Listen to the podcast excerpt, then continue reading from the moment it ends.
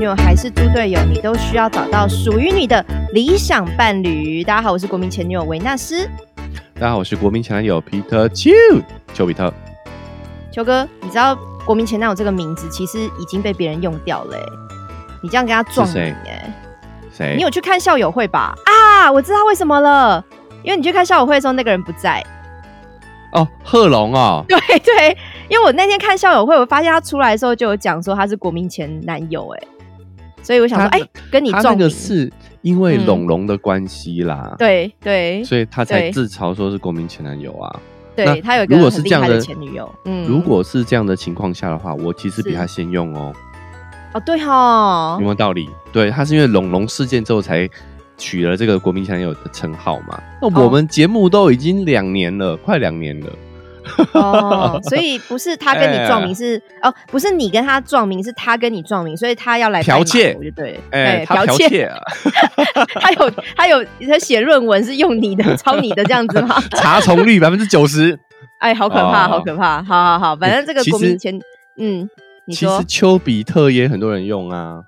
呃，可是那个只是秋没有吧？至少那个秋，哎，他没有踢球的球个，哎，就是长对啊球的球啦，对。对啊，我觉得我的维纳斯，我自己是也是有上网 Google 一下，好像也没有别人用掉，没有人这么没更小，好不好？把没自己更小维纳斯，可是我是维纳斯，我是诗 哎，所以至少还是跟哦哦那个美神哈爱神不太一样吧，不太有点一样。差距你。是比较潮湿的爱神，我比较潮湿一点。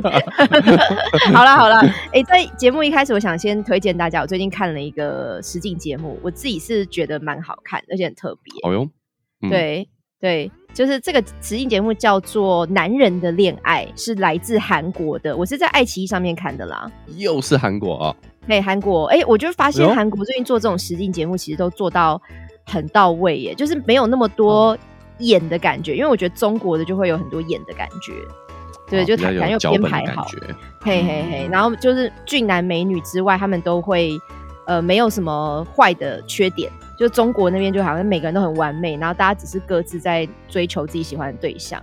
然后日本的就会好像有冲突点，会有爆点，对不对？哦就吵架啊或纷争什么的。然后我觉得韩国大概像居中，就是这两种类型的中间。可是韩国有个特色是它的画面都拍的好唯美哦。哎，对，这一点他们确实是蛮有造诣的，嗯，真的就是那个房子的感觉，或是那个当地的风景，就觉得哇，画面都很像偶像剧一样，很漂亮。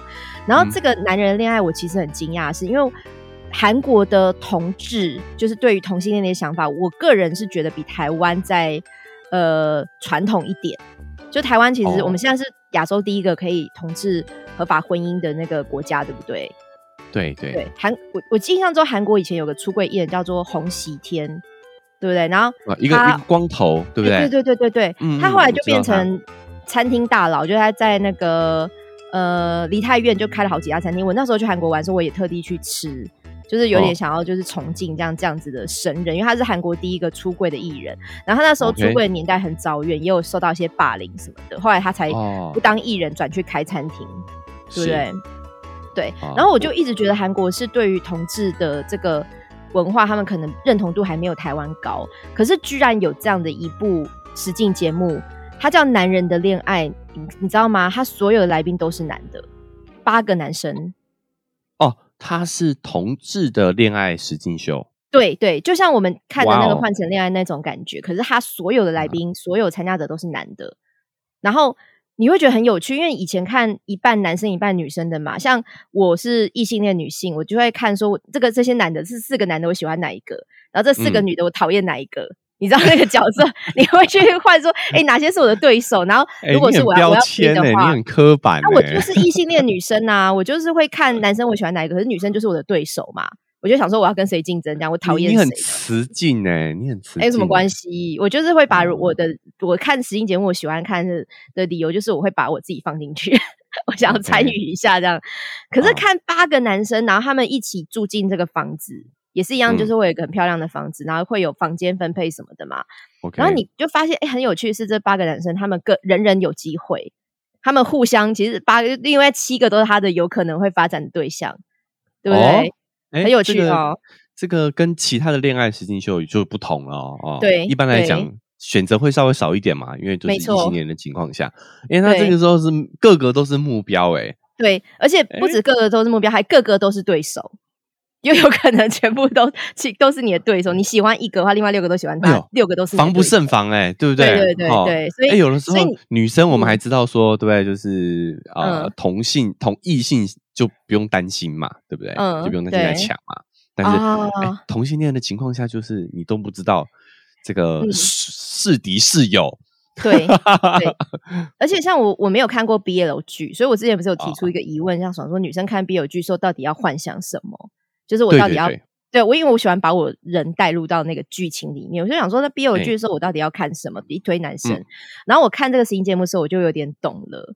因为嗯。韩国的他们这一次找来这八个男生啊，我不知道是不是韩国还是偏传统文化，所以他们八个男生都没有那个类似像西小瓜或是什么钟明轩那种啊，Oh my God，就是没有没有那个类型，就是他们讲话都还是对比较嗯。没有，他们还是会声音比较低沉，然后穿着的风格也都是还是比较偏一般我们世俗对于男生的穿着的看法。对男生然后身体身材也是比较偏壮啊，什么都还是你看到你在路上看到他，或是你可能比如说在一个呃那个商店看遇到这个男生，你根本看不出来他是什么性取向的那种那种哦阶等级那种感觉。OK 可以理解，嗯，对对对，就是还是蛮像呃异性恋男生，而且甚至他们八个里面有好像我记得两三个是根本在他现实生活中是没有出柜的，就是隐藏的非常好，甚至也不敢上这个节目就直接出柜啦，对对，所以我我一直在想说，制作单位是怎么样邀请到这些人，他可能要花很多时间去说服他、欸。那当然里面就是各行各业都有，有些人可能原本有一些演艺圈的背景，曾经年轻当过练习生啊，然后有一些可能是本本身是表演者，那但也有也有一些是一般工作，比如说开餐厅或什么的，就一般工作人都有。嗯，对，然后就蛮有趣。我就后来发现，看男生之间有点谈那个小恋爱，然后也一样，就是可以告白的时候心情很忐忑嘛，然后或是有点小嫉妒什么的，我就觉得哎、真的，我我我懂了当腐女的感觉。因为我看的时候，你真的会觉得哇，这些男生我其实都蛮喜欢。就如果他们之间是异性恋的话，我觉得我都可以。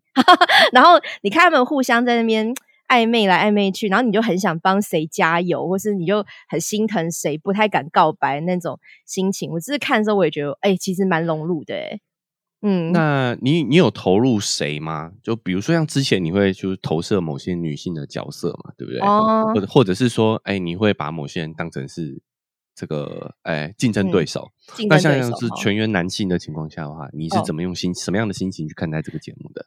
因为我就会特别在意其中有个成员，他是呃不太敢告白的，就是他是那种哦比较害羞类型，或者他可能发现就是他喜欢的人跟谁走的比较近，他就在心里默默的就是很难过，然后很受伤，然后可能他比较不敢讲。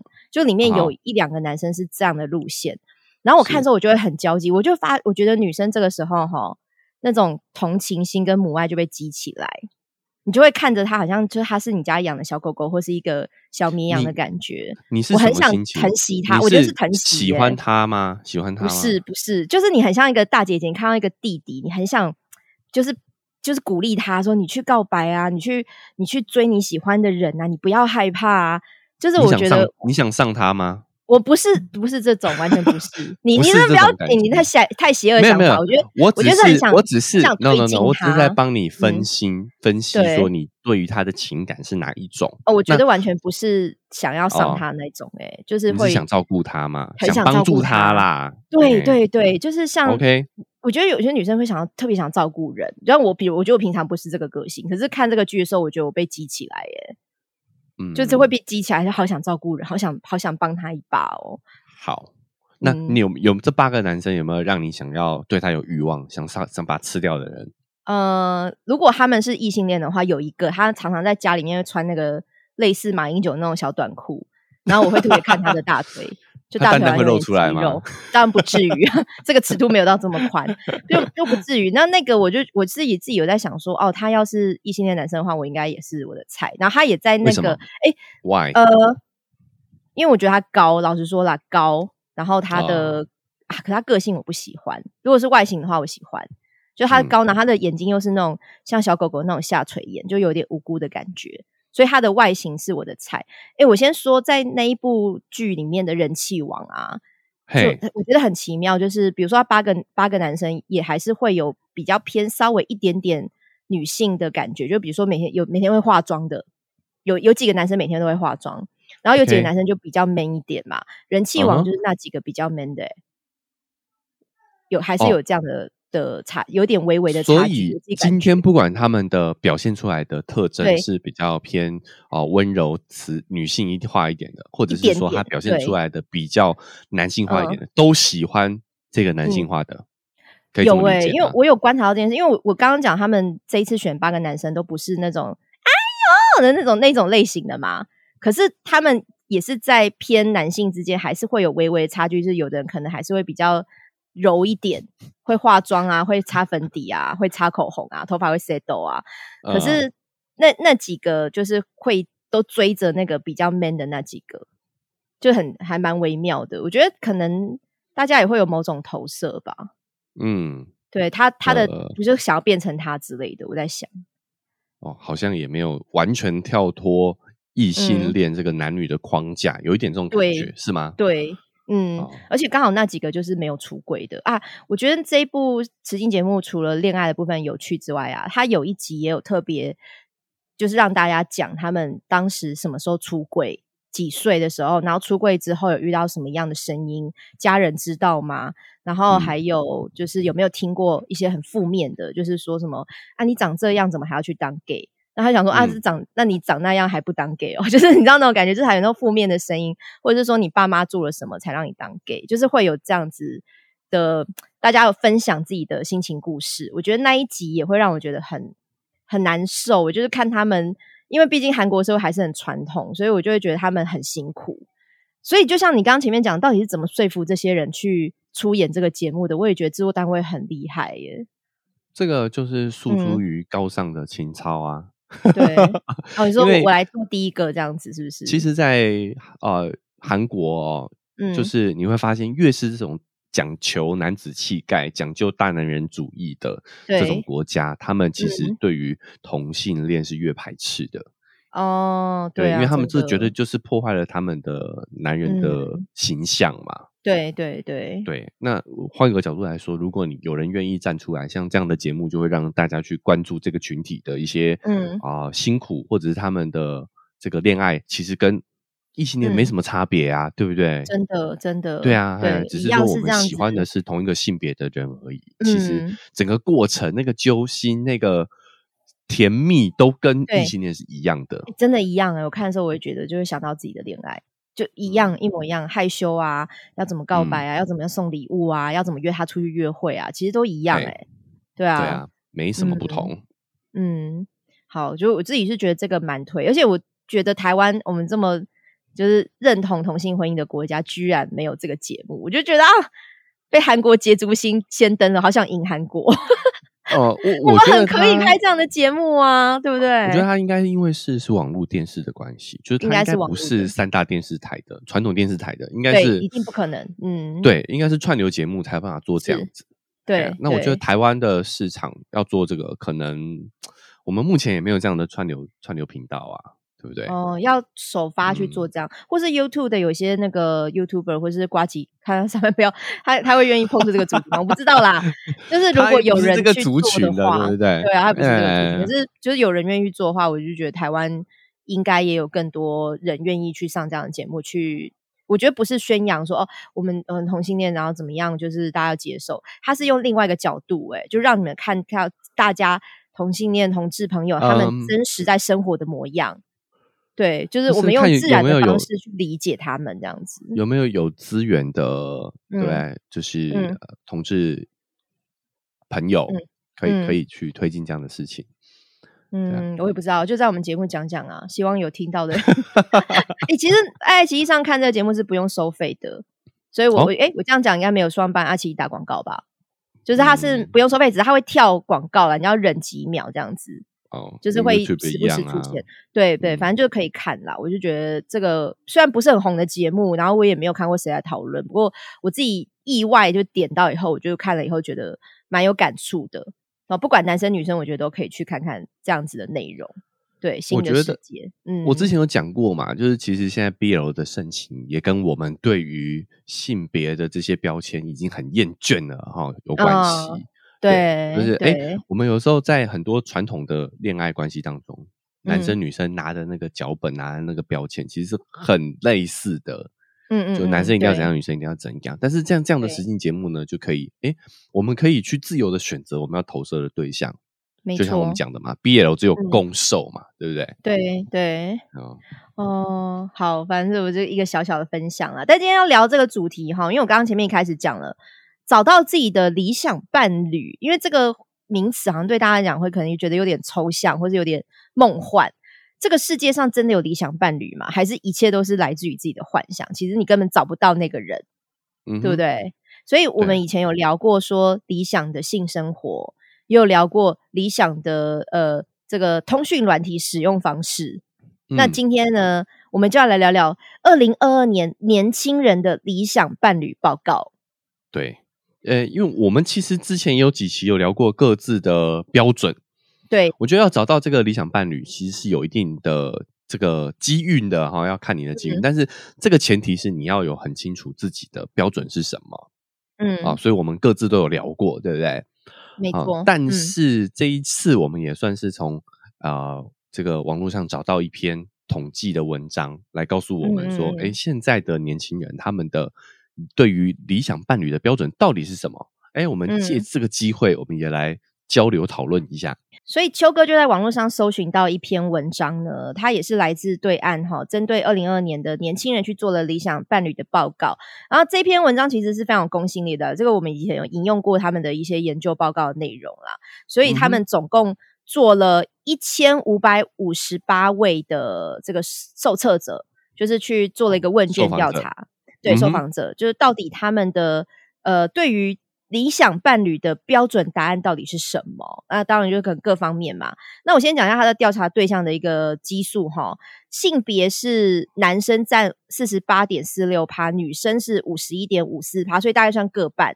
哦，一半一半半嗯哦一半一半蛮平均的，嗯，对，然后年龄的分布呢，呃，零零后就大概二十出头岁的嘛，是十一趴，十一点四九趴。那如果是那个大概二十五以上的哈，就是三十九点七九趴。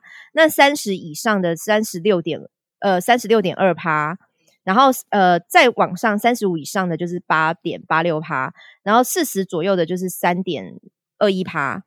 诶，我一直讲哦趴，人家会觉得我真的很台湾人，因为好像只有台湾人会讲趴、诶可是我好啊我们就台湾人没有什么关系，对对啊，对啊，对啊，因为那个哦海外的朋友应该知道，我们讲的趴是 percent 哈，不是要什么开趴哦，不是要什么 party 哈，应该知道 percent 以的意思吧？这个嗯。研究报告的主力嗯。军，就是大概是二十五到三十五岁的这一群人，差不是最多就是占最多数的。嗯对对对，就是大概九零后跟九五后这个阶段是最多人啊的。可能这个年龄的人开始会去思考嗯，伴侣这个东西了，对吧？哦，对哦，可能二十五岁以前就是谈个恋爱啊，没有嗯。想到说要做找一个呃理想伴侣这种对心情，可能到二十五错岁到三十五岁，算是这个需求最最凸显的时候。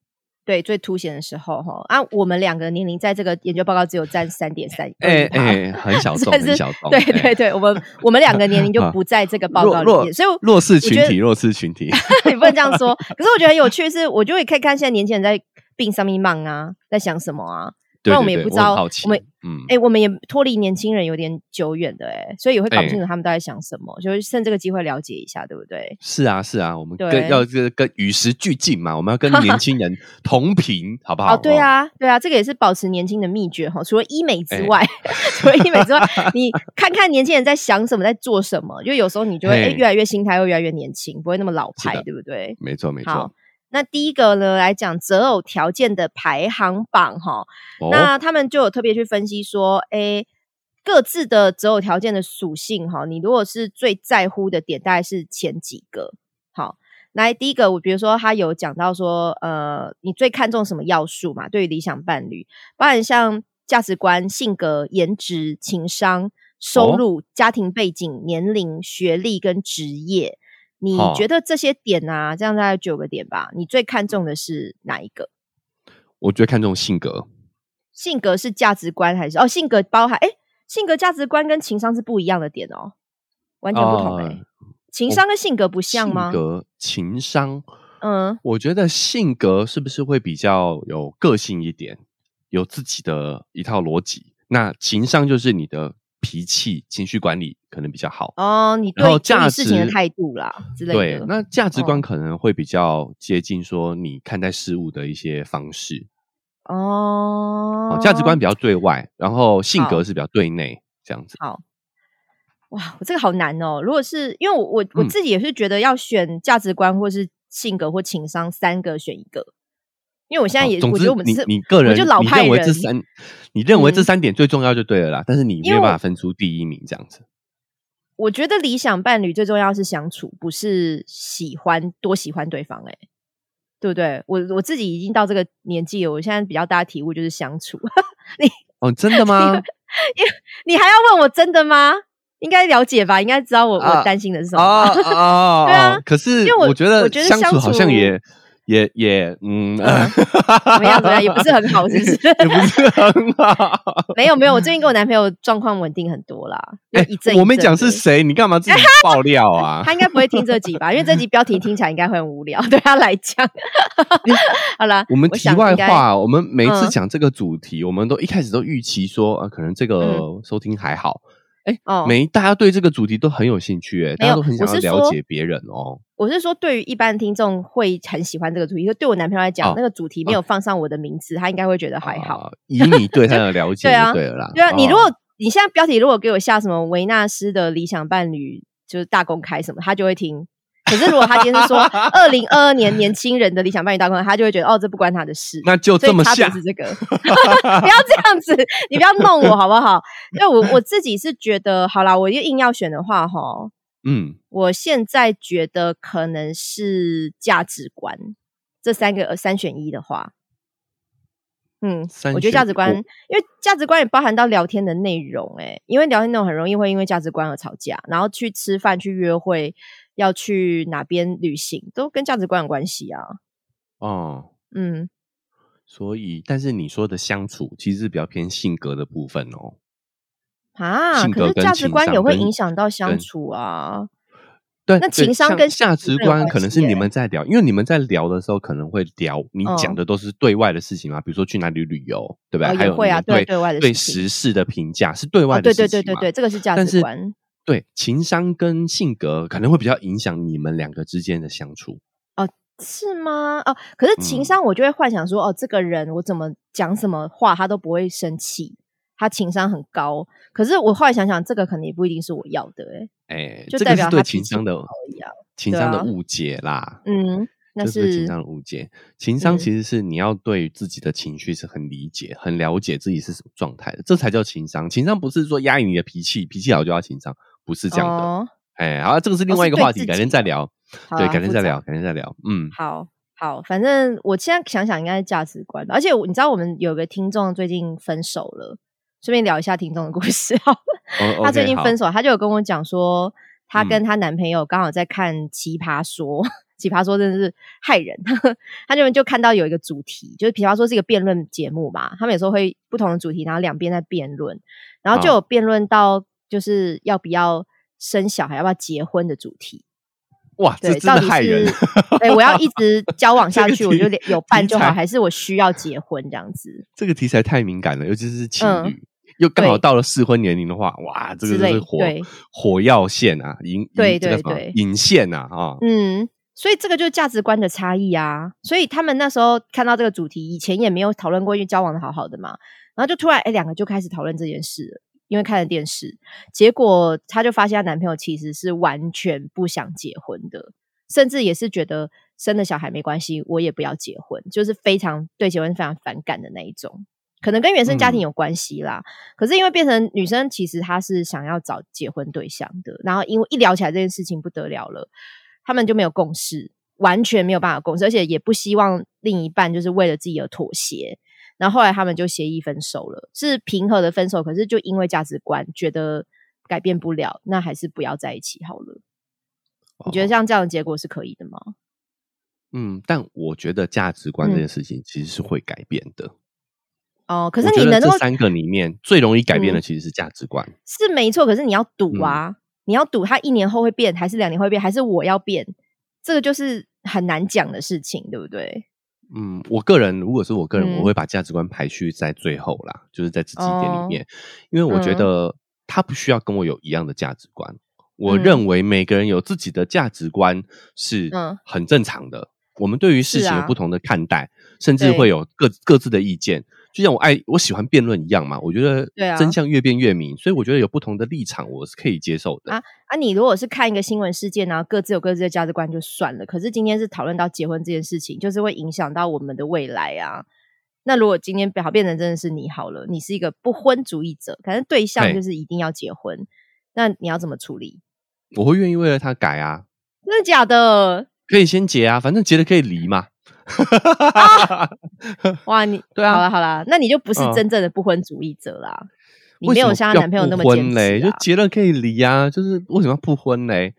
那那我叫她把她男朋友电话给你，你跟她讲聊，你跟她聊一聊。因为我这个我觉得真的很难讲，我也不知道为什么她男朋友会这样想。可是那个真的有可能跟原生家庭有关系啊，她可能就是见证到父母的婚姻没有那么幸福吧，对不好对？那我先认真回答一下哦，就是嗯我觉得我自己的排序的话，我个人觉得第一名嗯，是颜值，等一下，你刚刚不哎是说是性格吗？你立刻改哦。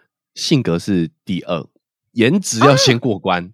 过了关之后呢，我们再来看性格合不合。哦，你好老实哦。对我我因为我觉得要，尤其因为我们今天讲理想伴侣，我们目标是长期嗯伴侣哦，长期对这么这个共识没错嘛，对不对？嗯，对。所以我今天一定要找一个会长期让我产生欲望的对象。哦，我们要对彼此有欲望，我们才会去产生有性行为，才会做爱。有做爱，这个关系才有办法持久。这是我的看法啦这么老实的讲颜值，所以那我就开始想我自己的答案。我的啊，我的第二名哈才是性格。对，性格就是因为你刚刚只给我三个选项嘛，你没有给我颜值的哦选项啊。哦，对耶，因为我刚才考虑我 自己的答案啦，对对，所以我我要先讲我的答案，第一嗯个一定是颜值，第二个性格，第三个应该是情商。好情商价值观我我放在很后面。OK。那你说那个家庭背景啊、学历啊，还有是什么年龄啊、职业这些收入，你就不考虑了呃，会考虑，但是排序会比较后面一点。哦？嘿，这这五个你会先没有那么在意考虑什。么？再讲一次，有什么选项？收入、家庭背景、学历、年龄、职业。呃，我会先考虑呃年龄。年龄，哎、我觉得年龄这个里面有一个地雷，是它跟颜值有点关系，会不会有一点？有关系哦 好，啊，我我们今我们是以诚实著称的频道，好不好？我好好们讲真心话啊。好，那因为其他的东西，我觉得都是可改变的。哦，年龄没办法改变，怎么样做时光机回去就对了。对啊，除非你要做因为有医美啊，你干嘛这样啦？我也知道说就是会慢慢变老啊，但我也愿嗯意一起变老。但是就是在生理上，还是希望可以尽量往那个，我也没那么老不休啦，我不用差太多。但是 对，在在合法范围内，我们还是尽量挑年轻一点。你你不知道这个梗吗？就是最近那个皮呃里奥纳多迪卡皮欧又跟那个他的女朋友分手，就只要过二十五岁就分手。哦，我有看到新闻标题，他说：“ 哎、果然交了新的女友，他已经交新的了，还是二哎十五岁以又叫新的。还是二十五岁呀？对，他是男啊版萧亚轩，是不是？他是 最把呃专情的男人，只专情于哦二十五岁以下的。以下的，对，哦，哎、我我发现一个点呢，就是你在考虑理想伴侣的点，跟哦我的方向有一个很大的不同，是我考虑嗯。理想伴侣是这个人能不能长久相处，是第一要第一优先的呃决定。可是你，我觉得我发现你在考虑理想伴侣，你是考虑你会不会跟这个人交往、欸，好像你是考虑到一开始初步的那个那个感受、欸，这个我之前有讲过哦，就是现、嗯这个学者发现很多夫妻关系没有办法维持，就是他们从一开始就是彼此是没有性吸引力的，他们用条件的方式去筛选，所以你要知道在。不要低估没有性生活的婚姻关系，好不好？你要就是那这个里我就是面有没有为了要讲到性生活啊？哎，这有九点没有没有，目前还没有那个就是什么性生活协调的、欸，所以只是没有写出来而已嘛。所谓的它有颜值值对于你的性吸引力啊，我觉得啦一，定啊，颜值不一定代表性吸引力啊。对女生对我来讲，我觉得好像还好哎、因为我幻想的颜值可能是金城武啊。我跟你讲，那颜值这个东西，对你有性每个人的吸引力？你告诉我，每个人的标准不一样啊。嗯，对，因为我觉得性吸引力，不不要讲性吸引力好，颜值这个事情每个人标准就不一样。因为我个人就是认真的想哈，我就是我交往过的，或是我上过床的，我觉得真的顶，除非是那种绝顶胖的，或是绝顶就是皮肤凹，诶，皮肤凹洞我好像也吃过。那到底要什么？我真的好像想不出来，就是极丑的那一种吧。除非是那种很极端的例子，我不准。你自己都分享过啦。有的时候对你做爱，你不是为了要满足自己，你其实是在填补你的寂寞啊、内心的空虚而已啊。那个时候你就不会挑啊。但可是我说的是那种你真的很想吃的那种哦，不是啊，我真的很想吃，也不会是我的理想伴侣啊。没有啊，就是真的很想吃的，那也可以吃一次就好了，它不会算在理想伴侣当中啊。但我的、哦我想的理想伴侣还是能不能走一辈子或走很长的时间呢、我也是为了要走很长时间才要挑，所以才要颜，值哦。才要有颜值的，好吧？我不是说打了个炮就要闪人的，为什么？因为第二个就是性格嘛，对不对？哎、我真的想，我这我们这个讨论刚开始我就 发现我们两个的那个契机点差，这分歧就已经很多了耶，好肯定啊，妙哦。肯定啊！而且我我我觉得这个标准来说，对我来讲啊，哦，我会分嗯两点，就是可改变跟不不可可改变的。不可改变的，哦我会排的比较前面一点。比如说这个人的呃性格其实也会改变，但是我觉得是当下那个状态啊，比如说他的家庭背景，像学嗯历这种我就不在乎，收入这种我就不在乎，因为他有可能会越来越好的。家庭背景才没办法改变吧？原生家庭好家庭背景没办法改变，欸原生家庭，所以对啊我也可能会靠前考虑一点啊。啊。嗯，好嗯，反正一定会变的就是年龄了。哎学历也比较难改变哦。你认识他的时候，他都已经不要毕业几年了，他学历就是这样啊。可以再回去读啊，怎么不行？除非有那个动力，好不好？对啊，对我只要所以只要有动力，嗯所以只要有动力就可以啊。而且我觉得学历，我个人就不觉得学历重要，我自己学历也没很好啊。只要有动力，颜值也可以改变啊。你看这样讲起来没完没了呢。没有，我跟你说我我我讲的那种颜值是改变不了，是从基因性上的，除非你要去做基因改造了，好不好？哈，哎，有什么不能改变？身高呃，身嗯高，我们我我们在演那个容貌教育那一期有讲过啦，就是基因性，它你的对称性啊，然后你的身哦高啊，还有你的嗯健康啊，对啊，这些其实都哦，所以你你觉得连医美都改变不了那么大方向的颜值就对了。对，你看得出来有这个人嗯有医美，就代表说其实他没有办法真正的改变嘛，对不对？好吧，那那希望医美的技术可以再更进步一点，可以到完全看不出来。DNA DNA 改造的这个这个阶段吧。哦，就是在受精卵的同时，我就可以先把那个美女或帅哥的 DNA 放进去就对了。放进去啊，好，希望有一天这样可以实现哈。那我来讲一我们下，我们应该是看不到啦。哦 好啦好啦，就希望 呃有生之年，我八十岁的时候可以看到。嗯、我先看一下这个研究报告的结果哈。他现在是先不分性别年龄哈，他把呃我刚刚讲那九点排了一个排序，那哦第一名的、第一名的其实就是价值观。我刚刚我哦在意的价值观呢，其实放放在第一名，然后第二名是性格，第三名是颜值，第哦四名是情商。好，再来第五名以下就是收入、家庭背景、年龄、学历跟职业这些。可是前三前三名就是价值观、跟性格、跟颜值。但这个这个现在这个研究报告是结论是总整理啦，所以没有分性别哦，没有分年龄哦。OK，嗯对，好，那你觉得这个结果是可预想的吗？嗯，可预期，其实也就是在我们讨论的范围之内嘛。就是前三名嗯其实一直我们也都一直在争执，就在这几点嘛。那我觉嗯得对于大家对于价值观有误解，就是大家可能潜意识里头认为人的价值观是不会改变的，但嗯我觉得这个东西其实是会改变的。嗯，我我也觉得会改变啦，可是可能需要天时地利人和的变化。因为因为我其实我个人觉得他们的价值观会是第一名哦，我觉得跟中国大陆的背景有关系耶，因为他们的一线城市跟二三线城市的价值观会差距非常大。哦，你你知道我的意思吗？台湾没有那么大的差别，老实说，可是中国太大了城乡城乡差嗯距，哦，还有他们的地域真的太广阔了。对对对对，嗯然后各地的民俗、那个风俗习惯又差很多。可是嗯你刚刚讲的会改变，我也是认同。比如说，他今天是一个小城市的，然后他到上海、到北京来生活一段时间之后，他价值观就会改了。他价值观就变了。对会，对对对对对，比如说那个不结婚的或者不想生嗯小孩的，嗯他可能出了一场车祸之后，你不要诅咒人家，你不要这样子。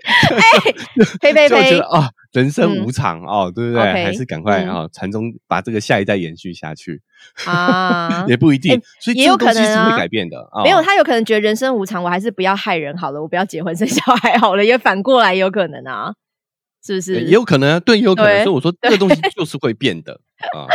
我真的要替我们的听众打你一顿你、真的 我被我被攻，好啊，人哎，家我在帮他出气，利息嘞。也没有 他没有他没有生气，可是他就觉得啊嗯，反正就是如果真的啊谈谈不拢的话，就比较勉强这样啊子。我开玩笑的啦，对，好，OK 开玩笑的，我知道你开玩笑的。好，那我们来看男女生的差别哈，他们就去做对比哦。呃，女生比男生更在意的，就是像刚刚那些条件嘛。那、哦女生是更在意硬体条件，就譬如哦说收入、家庭背景、学历跟哦职业。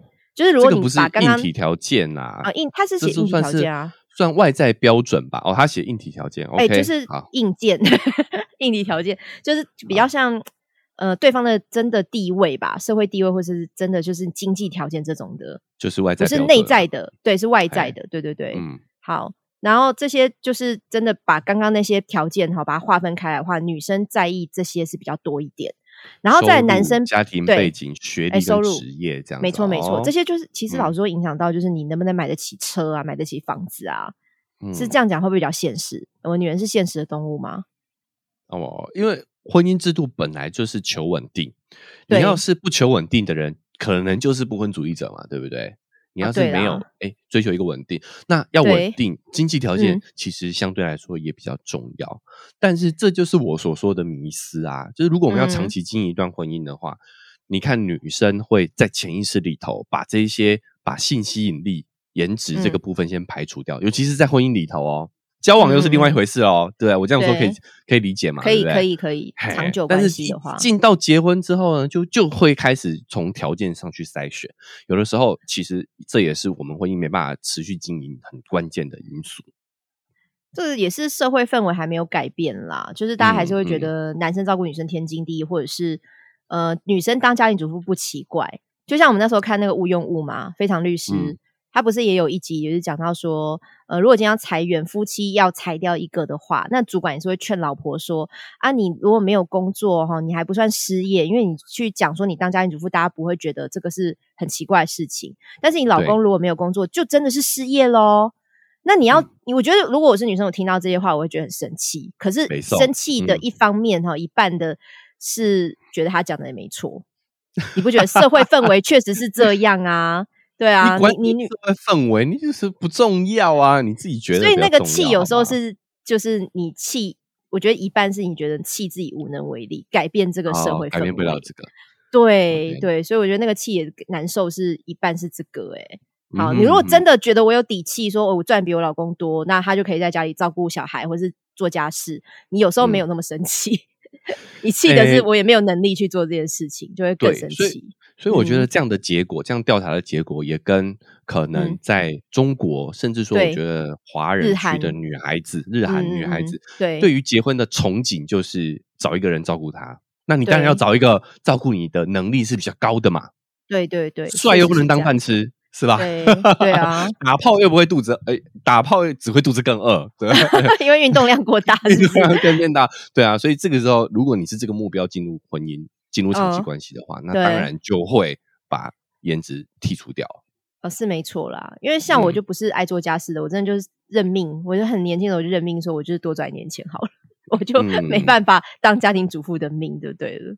哦，好，再来下一个来讲，哎，男生比女生更在意的哈，他也是把性别挑出来哈，就发嗯。现远远超过女生在意的，男生在意的这一块就是颜值，就是你最哦。在意的啊，对不对？哦，女生真的在我就是世世俗的标准。好，我把那个标准念一下 好了。女生在意颜值只有二十四点七十八趴，好二十四点七八趴，然后男生在颜值是高达五十五点七六，我都觉得这个数字没有完全诚实哎，五十五点七六是一半男生在意颜值，可是我觉得应该超过，对不对？我我觉得嗯超过，你自己都这么诚实了，我觉得大概七成到八成吧，至少要七成到八成吧。但我觉得男生的标准又跟我的出发点不一样了。哦，我觉得这个也是有一点点正反两面的投射嘛。对，就是既然现在的婚姻的这个风向哦，是男生要负责养家，对，那我当然要养一个我肯养的，啊，我愿意养，我养的，对我养的是心满意足的，心猿结衣还是心满意足？心猿结衣那一种类型的，我我讲一个比较。不 贴切的哦，不贴切的，不正确、不政治正确的言论。就是你今天养宠物，你会养可爱的嘛？啊，好啦，是没错啦，很难听，对不对？我那时候领养我的天竺鼠，我也是挑了半天呐，挑了半天，对啊，不是都一样是嘛？对啊，对啊，就挑一个你要养，你一定要养一个看了爽的嘛。对对对，是不是可以这么理解？对不对？可以，可以这么理解。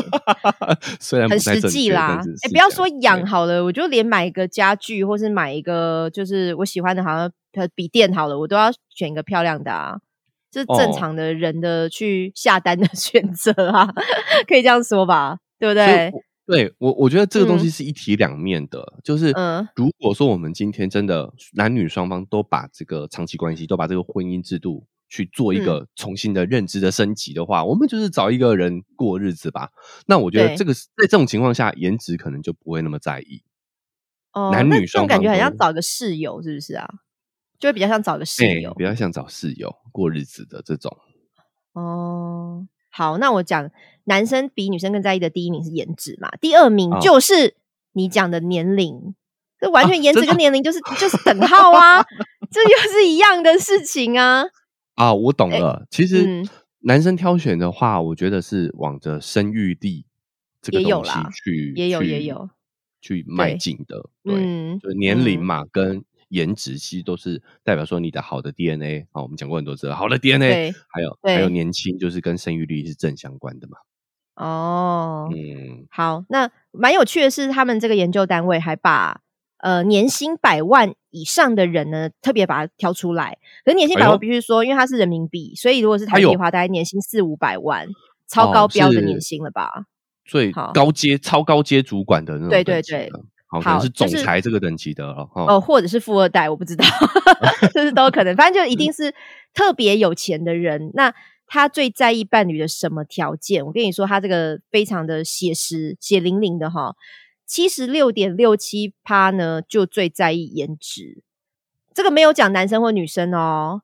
好，就是我就可以认同说，如果你今天特别有钱的人哈，你真的就我觉得很老实的，就是我就是要买颜值。我讲有买这个字会不会不好啊？啊，不好。哎，对，不太好，太物化了。对跟我讲宠物那个那个例子是 有点类似的啊。政治不正确，政治不正确。嗯。对，就是真的会挑颜值，然后钱的部分他就远远的放在后面了。就是我如果今天是非常有钱的话，我就不会在意对方那是不是那么有钱。可是真的就是挑颜值，哎就是收入那些我就完全不在乎了。然后他们还继续做了下一个研究哈，我觉得真的太有趣了。就是你喜欢姐弟恋吗？我先问你，你想要谈女大男小是不是？呃，对，对，讲反了，女大男小，对，女大男小啊，嗯。我觉得，如果我年轻的时候，我不排斥；但现在，老实说，我确实会犹豫，可能要 再看更多的状况跟条件。哇，我跟你相反，可是相反是应该的啦。我年轻的时候不喜欢女大男小，因为我想要当妹妹，就是我就是想要那种，就是我觉得也是标签，就会觉得年龄大的人会照顾你，就是一种标签，就是年纪就代代表就是你是。受照顾的那一方，还是去被照顾的？哎，给照顾的那一方。可是我觉得现在，毕竟我已经是大了，我已经属于女大男小的大的那个阶段了，所以我就是 觉得好像可以接受女大男小这件事。在网上，我们可能要去看护中心找了，不要闹啦，因为我自己花钱请个看护来照顾我好了。不是啦，就是就是，我觉得我年纪越来越大的时候，这样妥协会比较多。好，诶，这样讲是应该是条件变差，所以妥协会越来越多吗？年轻的时候好像真的就是可能会立下比较多规则。没有哎，我年轻的时候也没什么规则的。哦，或者是说规则改变了。好，对我觉得是规则改变了。嗯，规则改变，怎么可能都没规则？好，那我们来看他这个姐弟恋的数据显示哈，诶，他把它分成性别，就是男生可以接受女姐弟恋，还是你是女生你可以接受姐弟恋？呃，男生可以接受的是十四点五趴，其实比女生足足高出了八趴，因为女生只有六点八五。所以男生可以接受姐弟恋的比例是比较高的哦，吼，对姐姐的心胜一筹哦，哦，所以这个是可以，我我觉得可以想象诶，因为呃，我觉得尤其在对岸，就女生还是会比较，你看我们刚刚前面讲的，就是我还是做家庭主妇，或是我可以被一个男生照顾嘛，所以他们会不会对年纪小的男生比较没有没有信心，比较没有安全感？嗯，女生。我觉得都各自有各自的如意算盘哦。我个人看法是这样，我觉得女生就是很符合我们的社会期待，她就是希望可以找一个那个可以照顾她的人嘛。对对，结婚是奔着这个目标去的哦。我觉得大部分都是。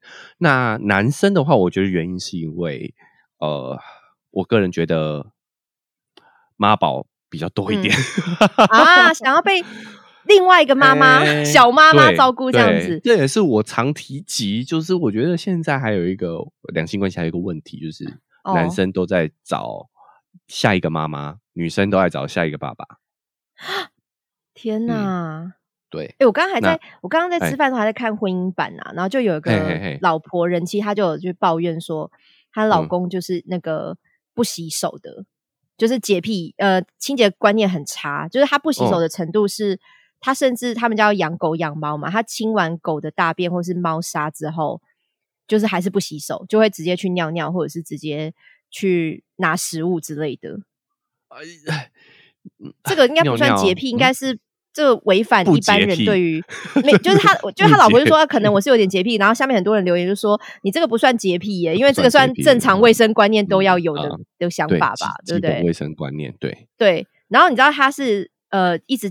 就是劝她老公洗手，她就会一直念，就是甚至呃里面外面就是家里的阳台或是那个室内的厕所都会放洗手乳，因为她怕有人不爱用肥皂嘛。然后后来她老公就弄完猫砂什么的，她就说你洗手了吗？然后她老公就说洗了，然后她就觉得很奇怪，我看你明明就是弄完猫砂你就走进来客厅什么的，你没有去厕所里面，我也没有听到水声。然后她就跟她老公说，我就没有听到水声，你真的有洗吗？她老公就觉得她很烦嘛，就好像一直在盯她。然后后来她就去检查他们家的那个呃宠物有那个宠物监视器，你知道吗？然后她就检查监视器，就确定她老公没有洗手。然后她还拿监视器画面去跟老公说：“你为什么要骗我？你真的没有洗啊？你连过水都没有，就不要说洗手乳了。”然后她老公就恼羞成怒，就会觉得你好烦哦。可是你他自己说我的行为好像他的妈妈，我在逼着小孩洗手的感觉。他的行为也很像小孩啊。啊，对呀，对呀，哎，真的很像一个妈妈跟小孩，哎，真的是不自觉会掉入到这样的一个脚本里头。嗯，没错。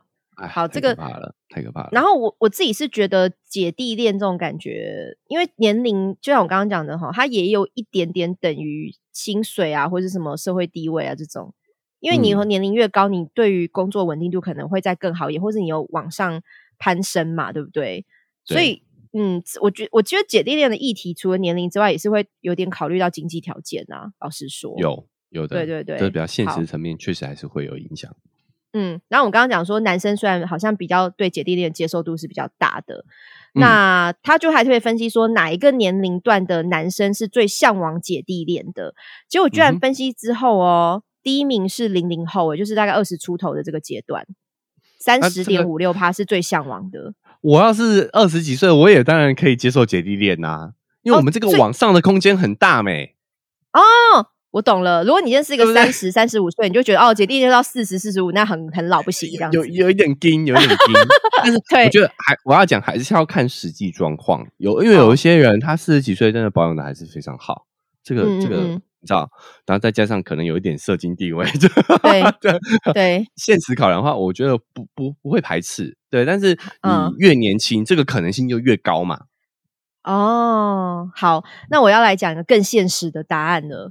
这更现实、更血淋淋哦。因为女觉，我觉得女生女生听到这个答案会觉得头有点痛。就是我们刚才已经讲说，最向往姐弟恋的年龄段是大概二十出头的九零后的这些男生嘛？哦，对不起，是零零后这些男生嘛？零零后是是，对，嗯，出生西元是二零零零后的这些男生。可是呢，你能够接受大几岁的姐弟恋？现在是中场休息时间。哎，大家对于我们今天讨论的话题有什么看法、想法呢？如果你是用 Apple Podcast 的朋友呢，请留下五星的评价哦。也可以来我们的 IG 跟 Facebook 私讯给我们或留言给我们。如果想持续听到我们的节目的话，可以在各大收听平台按下订阅，也可以随时追踪我们的 IG 跟 Facebook，甚至也可以直接来我们的绿界抖内平台抖内一点点的金额给我们，表达一下支持。对，最好是跟你的亲朋好友表达你对贤男群有多么的。喜欢，拜托拜托，拜托拜托。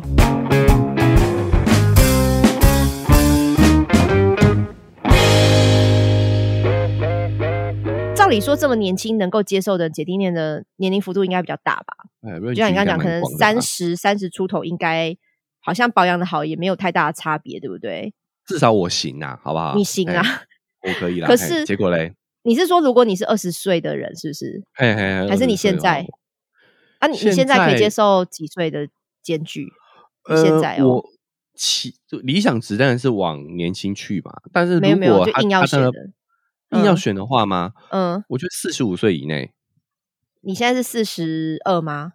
四十一，四十一。好，所以你只能接受大四岁左右的。四岁，嗯。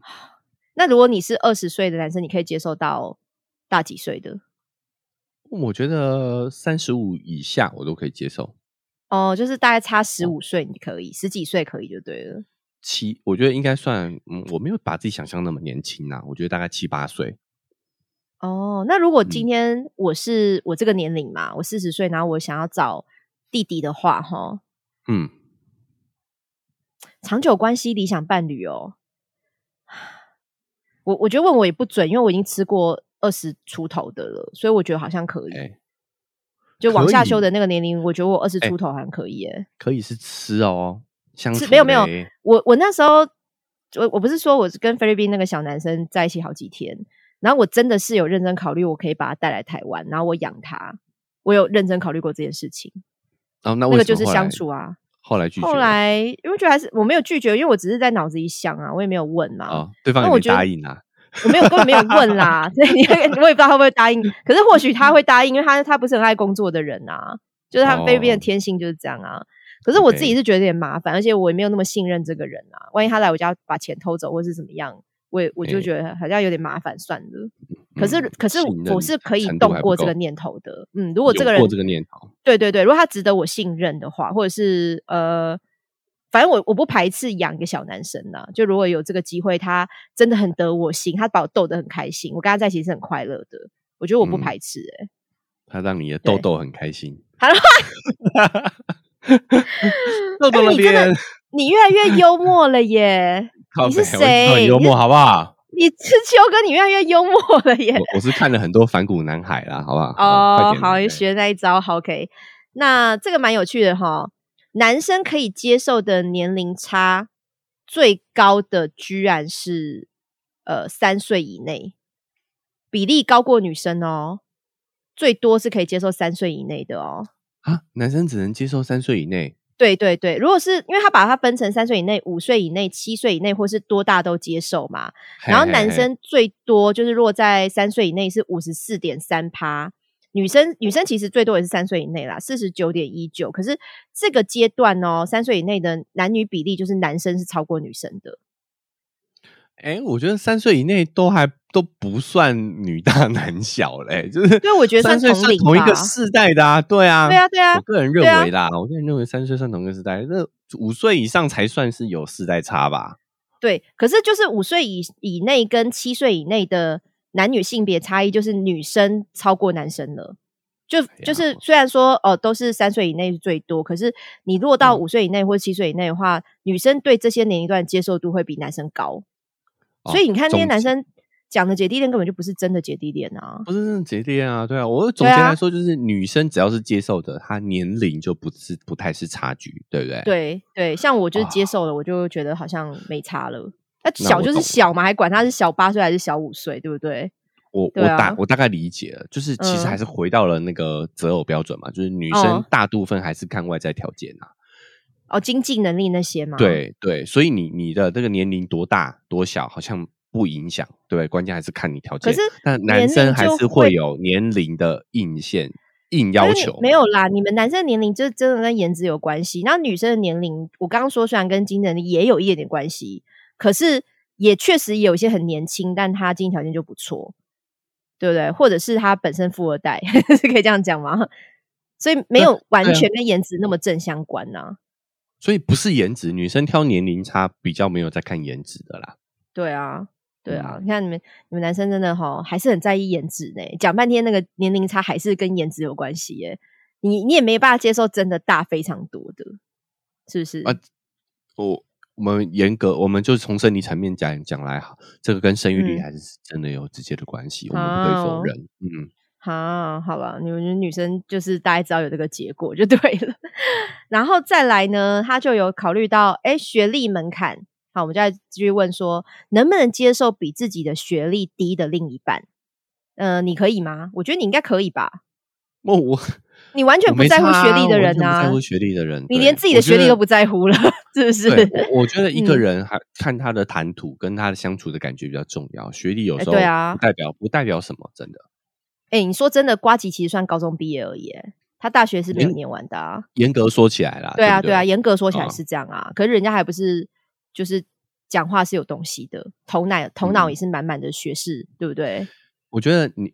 我们看重学历这个点，跟我们上个世代的社会环境是有关系的。就是以前人怎么判断你这个人，不管是求学也好，或者是就是交友、办找呃找相亲也好，我们怎么样快速知道这个人是什么样等级的？嗯，其实我们学历可以证明很多事情嘛。比如说你的交友圈，好，你的知识水平，你的个人能力，一定都有一定的水平，你才拿得到学历吧？嗯，但我觉得现在展现自己的方式更多了。嗯。好，比如说我们现在诶，可能有呃自己的作品啊，好，然后哦，也有可能现在有也有很多自媒体的平台可以展现自己啊。你说像瓜吉这样，他已经有这么多的成名作了，他还需要学历来帮他背书吗？而且你看，有学历也不一定是好事啊。你看，也有人学历就翻车啊。学历学历是假的，哎，我又讲回去这边了，哈，对不对？这这是另外一个议题啦。没错，没错。我觉得我啊，说不了，这个太深奥了，太深了，太深了，太严肃。而且不了不了。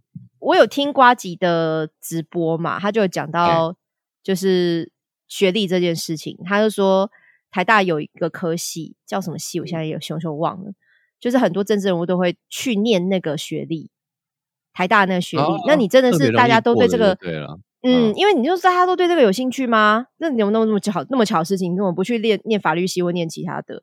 可是就是真的，就像你讲的，有时候名校他可能也需要有一些名人去帮他拉台，或是可能对于这个学校的呃名声，或是可能比如说一些甚至援助都是有帮助的。所以大家都去念的，可惜就是真的比较容易过，比较爽啦。对啊，既然聊这个，我就讲一下我个人看法啦。哦，好，因为。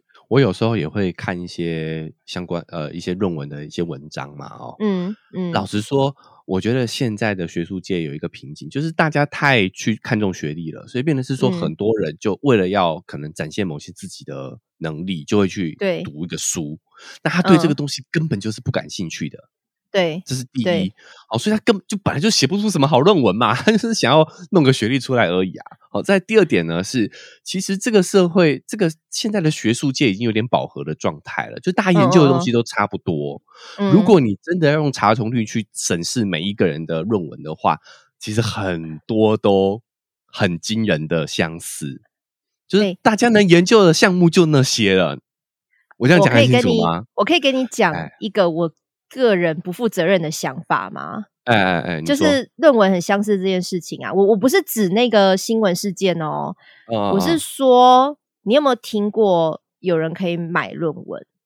有啊有啊，我知道啊。对，有。所以我我觉得有一些情况，或许不一定是抄袭，或许或许是他买的对象没有那么干净。就是他买的人可能会重复卖，他也是抠笔来的就对了。对，或或者是他，他就我是写了一副，然后我就卖给类似有这个需求的人。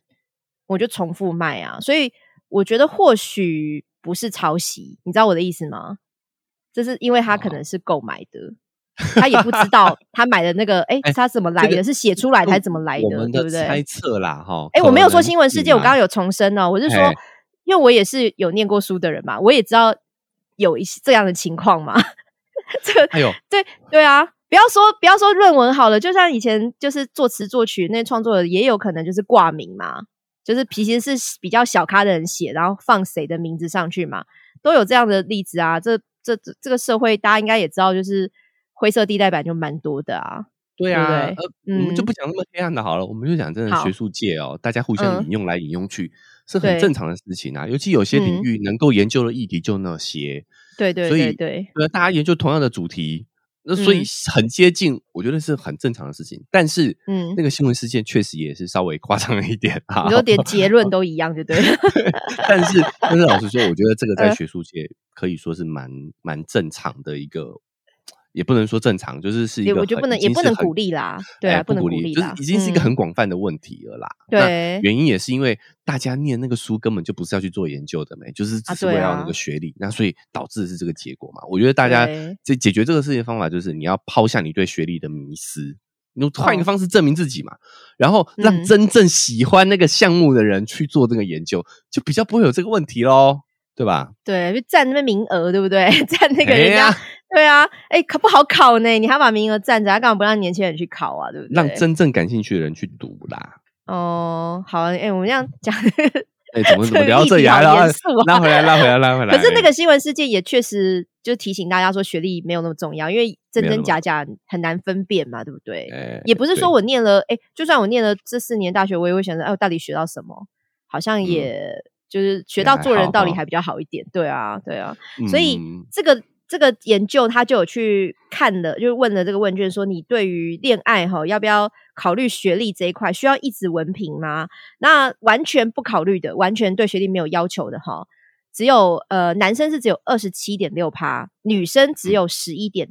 十一点零趴，所以女生其实是还是在意学历学历的。哦对，男生可能比例上高一点啦，就是我可以不在意学历。我就是因为男生 看颜值啊，对不对？对，而且女女男生有点是辨识得，对，男生是有点向下向下挑选，那女生是向上挑选嘛？对，目的不同。嗯，但我个人是觉得学历还是有参考价值，但是权重跟以前相比的话，我觉得是降低很多啦。嗯，对。然后女生不接受对方学历比自己低的比例就有四十四点二一趴，其实快到一半了。不接受学历比自己低的哦，那男生不接受学历比自己低的，其实只有二十一点零六趴。所以男生真的完全没有那么在意学历啊，那女生还是在意的比较多，对不对？意思一样嘛，就是男生是向下搜寻嘛，哈。哼，那他继续在分说，那谁哪一些职业的人是最看重另外一半的学历？我没有想到第一名居然是在学的学生哎，六十四点三趴。哎，是不是在学学生对于恋爱这件事情哦，其实是有一个美好 幻想的？呃，因因为他们正在为学历努努力嘛，学历努力，所以他们自然而然也会特别看重啊。因为在学学生在念书的当下，他是世界就是学历，那我还否我自己的努力，那不就是一种自我否认吗？哎，你讲的没有错，我就特别想到一件事，对我要特别可以跟你讲，因为我之前跟那个大鸡前男友交往时候啊，因为我知道大鸡前男友他的学历是非常高的，就是他的呃，就是还有去海外就是交换学生那种的啦，就是他学历蛮高的。然后，可是我也觉得哦，就是一个比较会念书的人，其实我也没有多想，完全没有多想。然后后来我就还不如鸡鸡大一点，对不对？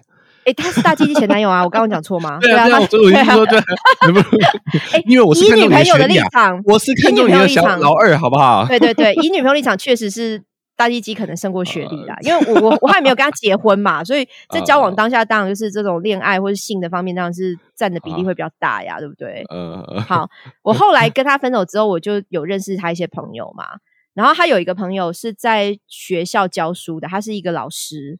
好是一个老师，然后那个那个朋友是男生，然后后来我前男友不在的时候啊，他就可能跟我聊天，他就说：“哎，你知道你前男友是天才吗？”然后我就说什么什么意思？什么是天才？他就说他没跟你讲哦，我跟你讲，他那时候怎么样怎么样，还有去什么学校得什么奖什么的。可是因为我觉得我跟我跟大一前男友大概交往三呃四个月左右，就是你也不用聊到那么多他以前念书的风光丰功伟业，对不对？你这个行为好阿正哦，好阿正是不是？对不对啊？就是他好像是装脚一样的来跟你讲他的他的丰功伟业。对，一般我们男生是不会做这样的事情，除非我是僚机，你懂我意思吗？就除非我们讲好了，我要来帮他捧，不然我们绝对不会私底下去捧别的男人的。因为我觉得，因为那是他的同学，他的高中同学，他那个朋友是他高中同学也不会这样。呃，我我觉得那个高中同学他在高中的时候就是很崇拜他。就是很，因为我觉得学生时代，你的同学之间可能会微微有点竞争，是比功课。然后他可能对于我前男友的感觉，就是他是一个功课非常好的，他其实他太天才，他就念书很强。然后我我觉得那时候我们都已经分手了，然后他就跟我讲说：“你知道他是个天才吗？他没跟你讲，他还甚至有点跟我炫耀，你知道吗？他说他没跟你讲，我跟你讲他怎么样，他多厉害啊？怎么连这些都没跟你讲？他重点放在没跟你讲。然后我就有点被他生气，就是激怒，我就觉得。”这重要吗？我就说，我跟他交往，我也需要在意他的学历吗？或者我我要知道他得过什么奖这样子吗？然后我我我跟你分析，我我的看法，这绝对是套好的，很少男生会这么做，很少。你说你说他跟我前男友套好，不需要，我们那时候都已经分手啦。他就是，这就是阿正行为啊！不是啦，我前男友根本不在乎这些事情，好不好？他不是一个在乎这些 weibo 的，所以他他他在交往的时候，他也没有要跟我聊这些啊。就是我大概知道他是什么学校毕业，可是他细到就是去哪里交换学生得过什么奖，我没有问那么多。然后我那时候就觉得这个男生他那个朋友很烦，我就就是有一点不太高兴。我就觉得你，而且我那时候就说这有必要吗？就是我跟他交往有必要知道他学历吗？然后他那个朋友就说：“那你是什么学历？”他这样反问我，哎，他说：“那你是什么学校毕业的？”然后我那时候整个火就是整个上来哦，就是就是已经快要。翻桌那种地步，我就觉得你在跟我讲什么啊？然后后来我就跟共同认识的朋友，不是我前男友，我就问他，我就跟他说，那个男的怎么会这样子讲话？然后那个共同认识的朋友就跟我说，你可怜可怜他吧，因为他就是一个学校老师，他的世界就只有学历。哎，我其实蛮反感这样的说法的啦，我就是 嗯，两两兆我都不是很欣赏。没有，可是因为他这样子，他他这样讲也是有优越感呐，对啊。你说那个人吗？还是回答的人，还是怎么样？你都是两边都是。没有，他其实我觉得回答人是想让我息怒，然后他就说，因为他在他就是他的世界就是学历，因为他是学校老师，他太在乎学历，所以他会一直用学历话题来跟跟我讲。然后我事后也有跟大鸡前男友说，你那个朋友怎么会这样跟我讲话？然后大鸡前男友就说，他也不是他核心核心的朋友，所以他也觉得无所谓，就是不用管他怎么讲，就他不是他的核心圈圈的朋友啦，就是以前的一个老同学这样子。OK，对，所以我我就真的没有想到，我已经这把年纪了，居然还有来跟我还有人来跟我占学历耶，这到底是什么？确实也是啦，哈，四十岁还有学历，那那真的代表你没真的没什么作品呐，哦，没什么对对对，嗯嗯对，理解因为解，因为后来那个就是共同认识的朋友跟我说，他因为他是老师，他可能真的很在乎学历，他有跟我讲说，你你要知道他现在可能是比较自卑的阶段，因为他是学校老师嘛，然后他也有去一些补习班，你知道，就是课课外兼课。除了学校老师之外，还有课外兼课一些补习班。然后他那时候在跟我一直在占学历，那个时候是疫情最严重的时候，补习班没有办法营运。然后他就说，或许他那个时候对于这个这个经济压力是很大的，所以他就会觉得我因为自卑，我就会一直想要唤醒别人，就是学历这件事很重要这样子。就是我觉得哦，可能好吧，也有可能，我就觉得算了，就不要跟他计较了。但我我觉得这有点违和感呐，就是嗯。如果他是学历很好的人，那嗯，他拿这个来占，我是认同。我们一般人不会去拿别人的优势来占。对啊，一般不会啊。借由第三者的优势，是不是？对啊，我如果我自己学历很好，那我我会拿这个人出来跟你占学历，因为我我觉得是蛮合乎情理的。这是他的优他自比较自信的地方嘛。嗯，但我我我不懂这个行为，我其实不太能够理解。我觉得，因为我那个大机前男友，他其实没有交过太多女朋友，因为他是一个你知道性格上有点洁癖的人，就他规则他规矩很多。然后我觉得他的那些老同学那些朋友，可能或许觉得我配不上他，我觉得讲明白也是这样，很多。他没有泡哦，他他不会跟同学讲这些。我就说那个男生不是他核心核心朋友嘛，他不会知道，他们不会知道。对，那个是他私下跟我讲的事情。对，OK，好，对啊，所以我就觉得他那个同学哈，真的是一个肤浅到不行的人啊。OK，没有，我们那时候已经分手了，可是他我觉得还是会想要，就是觉得你没有配上我朋友啊，或者你你你知道他家他妈妈有多多么的刁钻吗？哎呀，你过不了他妈这关的啦。他有跟我讲类似这样的话，哎。就你们这些人哦，不会配不上他的啦，过不了他家的门啦，有这种感觉。OK，好，很烦，肤浅到不行。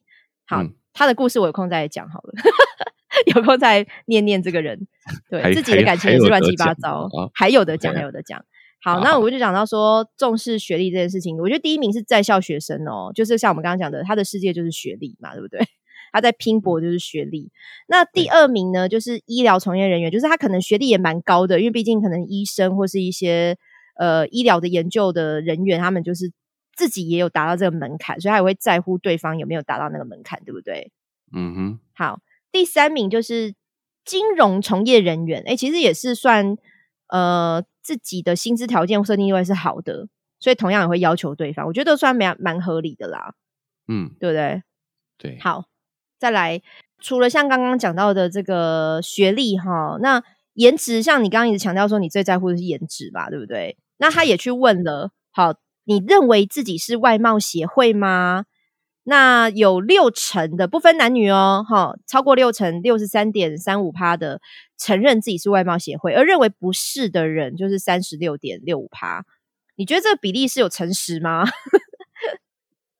诚实的认为自己是六十三趴是外貌协会。如果他是男女混着问的话，我觉得还算合理啦，哎，还算合理啦。因为男生本来就会多一点啊，女生少一点嘛，所以平均起来大概六四，我觉得蛮蛮差不多的。嗯，因为大部分我觉得啦，女生比较不会愿意承认自己是外貌协会耶，女生都会说没有啊，然后但是还是挑一个，就是还是有标准，对不对？因为我们今天如果谈的是。交往，那我觉得女生可能外貌协会看颜值的这个特性会凸显一点，但如果是长期伴侣，我觉得真的现在大部分的趋势，女生挑选还是会把颜值放在比较后面。哦，我觉得女生对于外貌的变化的接受度好像比较高。我是说，对于另外一半。就如果她老公就开始变胖啊，然后鸡鸡变短啊，然后开始就是头发也不剪啊，因为变胖的时候鸡鸡会变短嘛，因为脂肪会包藏在里面了。对对对对，就好像蛮多女生可能还是会觉得啊，我能够相处比较重要，就是这种老化的变化，她可能就会觉得算了。我是比较这个叫做呃邪恶一点啊，我觉得关键还是在于。婚姻目前我们的默契潜意识就是求稳定。嗯，对。那对，当女生求稳定的状况下的话，她的另外一半颜值降低，其实来讲是更稳定的啊，不会被调走，是不是？哎哎，对，竞争对手变更少了嘛？对啊。可是最怕就是他的外貌都已经变形了，他还是一样有小三哎，还是有这种故事啊。对啊，这个对对对，肯定的，因为也就像因为你不在意颜值，别人也不在意啊。对对对，如果他颜值降低，可是他收入变高，他换车换成 B N W 换成 Benz 的话，好像还是会在那美好，对不对？是啊是啊，还是有可能的，好不好？不要说都会嘿。好，就大概六成的人是认为自己是外貌协会，我觉得我应该也还是算六成内啦。我承认啦，就是虽然说外貌协会。的定义每个人不一样嘛，就是每个人对外貌的标准不一样。可是你说要我完全不挑，我觉得还是没办法啦，哦，对不对？嗯，对。然后再来讲到，哎，你挑选理想伴侣的职业了，那你自己有理想的伴侣的职业吗？幻想一下。哎，这就像小时候我们会说，我们希望长大以后要做什么。现在问题改成，你希望你的伴侣是做什么的？哎，我对这个。也排在很后头哎，我个人后头对职业没有什么刻板印象，我觉得都行哎，只要是合法的啦。我也觉得都行，可是就是唯一 差别是你的那个呃作息时间不要跟我差太多。就像有，如果我是正常上下班，你要不要给我上夜班的？我们到底什么时候约会啊？我觉得至少这个现实考量要有啦。有，不是对对，就作息跟他休假时间不是违反太多，跟我就是差异太大的。然后再来一个是，嗯，我觉得我自己是希望不要跟我是同行的人哎。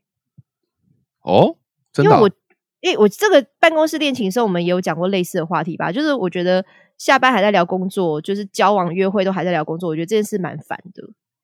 我们跟瓜吉聊了那一集的时候，不是也说，就是啊，那个是前男友啦，对啦，是前男友，而且可以聊天的朋友可以啊，对啊。哦，只是交友的话，同圈子的朋友是 OK 的啦，但是伴侣你觉得还是要不同。可是这样的话，他不能了解你的困境，他不能了解你的问题。我不需要，应该是说他可以听我讲，我还是会讲。可是他不，他不一定要给我意见。我觉得这是两回事，哎，哎。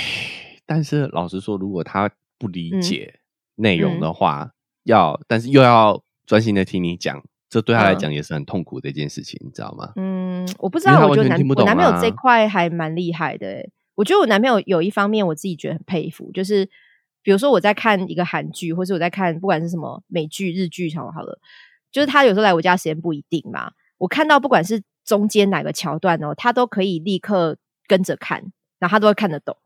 我觉得这是我男朋友很我很佩服他的一点，他理解能力很好。所以我就算在跟他讲我公司的同事。是我的，就是一些人名，我就是可能会带过嘛。我觉得，哎，他怎么样？他怎么样？或是我这个工作遇到什么困难，然后他也都会理解，而且记得住我讲过的人名。我觉得这一点是我很佩服他的。哦，我也很佩服。对，我有我也觉得好厉害哦。而且我有时候看那个什么，不管是剧还是电影还是实境节目。像我看那个男人的恋爱什么的，他都可以跟得上，他立刻可以跟得上。可是像反过来，因为我跟男朋友，我跟我男朋友完全是不同的职业，而且甚至我完全不了解他的职业内容，就是他讲的我也听不懂。可是我觉得我还是会听诶，然后我就会跟他说：“啊，好过分哦，老板怎么那么坏呀？啊，你那个同事，我找人去打他。”就是我会附和一些这种，不是真的要找人打他，就我会附和，我会附和 让他消气，或是我就让他就是跟我抒发。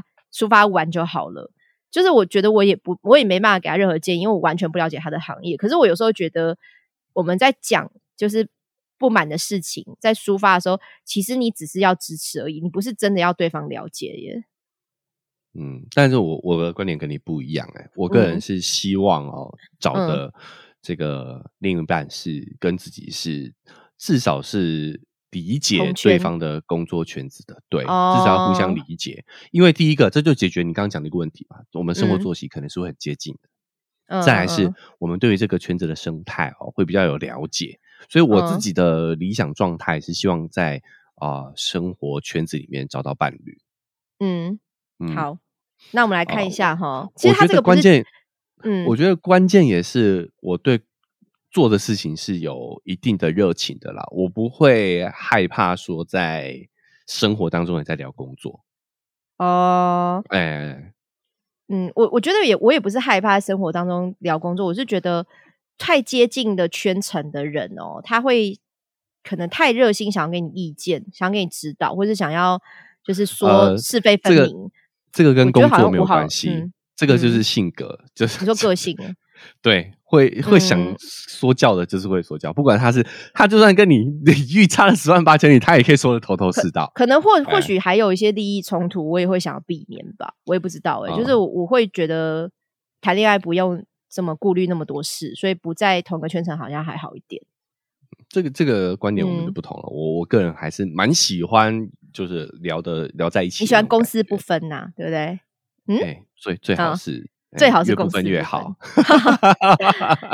好啦，那其实他这个他这个研究哈，也不是说是不是在同个圈层的研究啦，他是只是理想的职业。哎，我都不知道这个怎么选得出来，因为我也没有什么理想的职业。我刚刚讲的都是大方向的，就是你直接跟我说哦，我我希望我的男朋友是什么职业的，要这么明确，我其实也是选不出来的。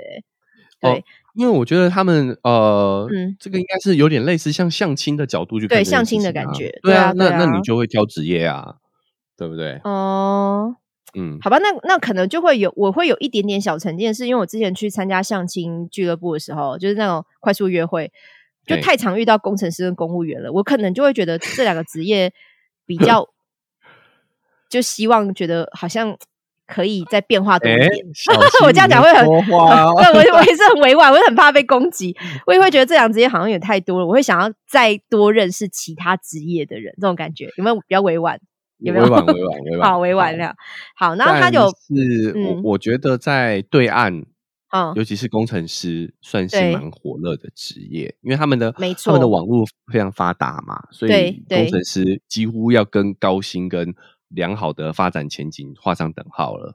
对，好，那你讲没有错，女生的理想男友职业呢？第一名程序员就是工程师吧？写程序的，对不对？就工程师。好，那就是他的第一名。嗯，对。然后第二名呢是金融业的，所以也是代表钱吧。金融业的有时候收入也是会赚的蛮快或蛮多的这样子。是是，还是比较理性的考量啊，商业利益的考量。嗯，没错。然后第三名是创业者，就是老板啊，我就想要当老板娘啊，对不对？对。然后再来医生啊，公务员，其实这样比较起来，真的都是经济条件或是稳定度是相对比较好的啦。嗯，对对对。那理想女性的职业哈，哎，我觉得除了稳定之外，就是感觉时间是比较好分配的，然后比较呃，不是说怎么讲，就是我觉得算是比较偏温柔的职业吧。第一名是教师，因为我觉得教师很常在教育市场里面，就是女性的话是蛮占优势的。因为感觉寒暑假，对不对？没有啦，关键是没有吗？现在男人都会想象说啊，这个以后可以教自己小孩嘛，相夫教子嘛。啊，你免费的保姆的意思吗？免费的家庭教师这种感觉吗？对对对对啊！哦，就是为了下一代，有一点为了下一代，然后再是工作也比较稳定，环境也比较单纯。对，我觉得这个是男生选择老师的原因。好像就是觉得有个职业就是稳定的收入就好，他也不需要太竞争或者太有压力，对不对？对，好，第二名就是公务员，嗯，哎，就是稳定，你看，又是稳定。挑女生就是可能比较不会追求，你看像男生哦，他们要么就是稳定，要么就是有发展性，嗯嗯嗯。啊这挑女生的职业的话，好像就是只有稳定，对不对？哎，我觉得第三名很有趣，他是互联网的运营，就是这种网络经营者这样。我觉得这是因为时间弹性，而且他可以在家里工作。有没有这种这种讯息？他们的这个这个职业，据我了解。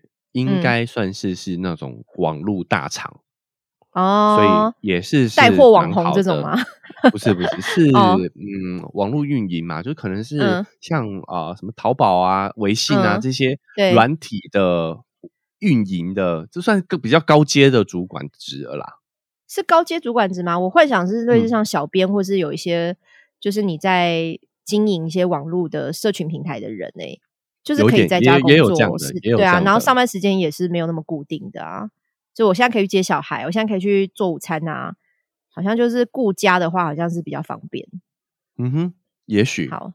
接下来讲到这个恋爱加分项哈，我觉得蛮有趣的，就是不管是我们刚刚讲到什么颜值啊，还是什么呃个性啊、性格啊，然后什么价值观啊，你还有什么优点条件是你在挑选这个理想伴侣的时候，你觉得是有加分的？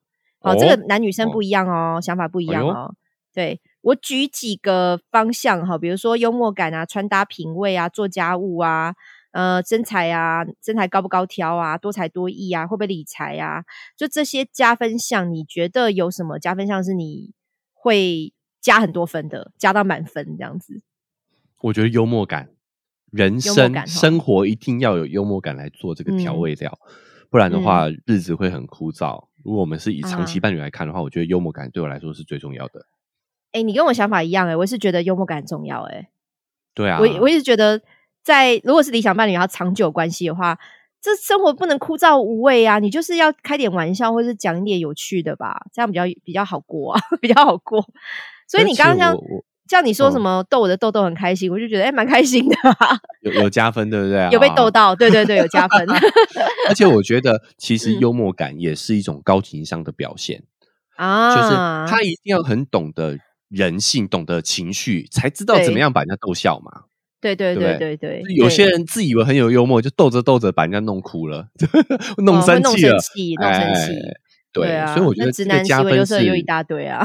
对，所以我觉得这个加分幽默感，这个加分是加在情商上头的。嗯，没错。对，好，那我自己也是觉得幽默感重要啦。然后我现在会有一点点希望对方的穿搭品味，不要不要，我觉得不用到什么，就是穿的模特一样，就是很夸张的。至少他的风格不要太俗气，我觉得这个我会加分诶。哎，因为我必须说，男生差异会很大。我不知道你你们男生在看女生，可能会觉得女生大部分都会打扮，都会参考一下那个时尚杂志或者是一些网络流行资讯嘛。可是男生会天差地远。哎，我觉得啊，我我个人的理解，其实时尚品味这个东西啊，嗯，代表的是你的社交圈层跟你的社交能力。哦，哎，服装其实是表现自己的社交圈层的一个。标志，嗯，哦，比如说你穿流行款哦，你知道现在流行趋势是什么？流行颜色是什么？其实就代表着你自己是哪一个圈子的人哦。我们就以杂志，呃，这个现在啊，现在年轻人不看杂志了哦。比如说像我们早期电子杂志的，嗯，好，我们讲就是有那个呃，Vivi。有有 V 风，对不对？很老，对，这个讲起来可能很多人不知道。就是你你看哪一个杂志，你穿什么样的衣服，就代表你是哪一个群体的人。对，好，所以我觉得男生的问题是，大部分他们的问题不是品味差，是社交能力差，他们没办法展现自己是哪一个圈子的人。可是，是不是有些男生他就算有社交能力，他还是不注重啊？就他就算他的朋友没有穿的那么。就是糟，可是他还是觉得，我就这样就好了。很有意思哦，就是假设哈，你说不修边幅，那你觉得那些冲浪的那一群做户外运动的人修边幅吗？不修边幅，可是你还是会觉得他好看。对啊，是啊。为什么？因为他是那个，他充分的展现他是那个圈子的人，这是一种社交能力的展现。嗯，他被这个社群认可了。嗯。理解我意思吗？所以其实品味不是说一定要穿成什么样子，而是你有没有因时因地的去穿对。哎，对，因地 就是呃，穿的是符合的那个族群跟那个场合，其实就是你的品味好。我这样讲很清楚吗？对？就是你不能说穿拖鞋、穿穿 T 恤，哎，穿那个吊嘎就是丑，就是没品味。不是，如果你是去海边这样穿，就是很有品味啊。是啊，是啊，哎，对。因为我我觉得像我男朋友，他也不是穿好衣服的人，因为他其实他最常买的是内特、哦。我不知道你会去逛 Net 吗？哎，自从有优衣库之后，我就 优衣库 哦，那差不多那个等级啦，因为钱差不多就是那个那个价位。对对对，那 Net 可能说不定可以再便宜一点呐，因为我也会陪他去逛嘛。可是他会试穿衣服，或是挑款式挑蛮久的，就是他他会觉得不需要花到那么多钱，可是他会在当中。选到就是 OK 的，然后然后那个图像或者风格不是那种太夸张的，而且他是会买衣服的人，我觉得差别是这样的。至少你不要就是真的，我我因为我有一些玩密室的朋友啊，他们真的就是俗称的灾难，真的就是那个衣衣服真的就会 lucky 或是那个荷叶荷叶边的，全部都是旧的那种，看得出来。就像我朋友老公啊，我讲一下朋友老公应该可以啦。就是 我举一个朋友老公的例子哈，就是不重视外表或不重视他的穿搭到，因为他最近帮他老公买那个，就有些什么 One Boy 那些牌子，他不是做很多那个防晒衣嘛，防晒外套、冲锋衣，就广告打很大，哎，冲锋衣，对对对，对，我们没有叶配的哦，好，只是讲一下，他就帮他老公买了就是那个冲锋衣，然后我就说，哎，你买那个多少钱啊？就是我就跟他聊一下嘛，然后。我就说，那这个这个防晒功能怎么样？我就是想了解。然后像我那朋友就说，要不是她帮她老公买哈，她老公在这个夏天，这种夏天哦，他会没有外套穿到，就是他会直接穿那个薄的羽绒外套，就是太热了吧？对对对，可是她就说她老公就是这样的人，就是哎，反正没有外套，那我就随便拿一件来穿，然后就算防晒好了，羽绒外套也可以防晒吧？真真的是会这样穿呢？然后我就有点傻眼，然后。我就说真的吗？他就说对啊，我就是我都要帮我老公准备这些东西，不然他就是不会换也不会买。然后我们讲完以后，就有一个一起玩游戏的宅男，他走进来，他就穿着羽绒外套。但是我讲的是大概六七月的事情，六七月的事情就是这么夸张。所以你知道，不会买衣服的人跟觉得就是勉强我只要有穿衣服出门就好了，这些人蛮多的。我其实正在想说，他们到底在想什么？那你有没有发现，这样的人通常社交能力都？比较差一点啊！你要这样讲我朋友的老公哦，我觉得或许他没有到没有朋友，然后我们这样玩密室或是吃饭聊天也都 OK。可是确实不是朋友很多的人，这个是真的啊啊，对，因因为这就是一种社交敏感度啦，就是对，你会发现你自己跟其他身边的人格格不入。我觉得这跟 没有跟你要穿着对，你要怎么打扮，你要怎么穿着，我觉得那个是。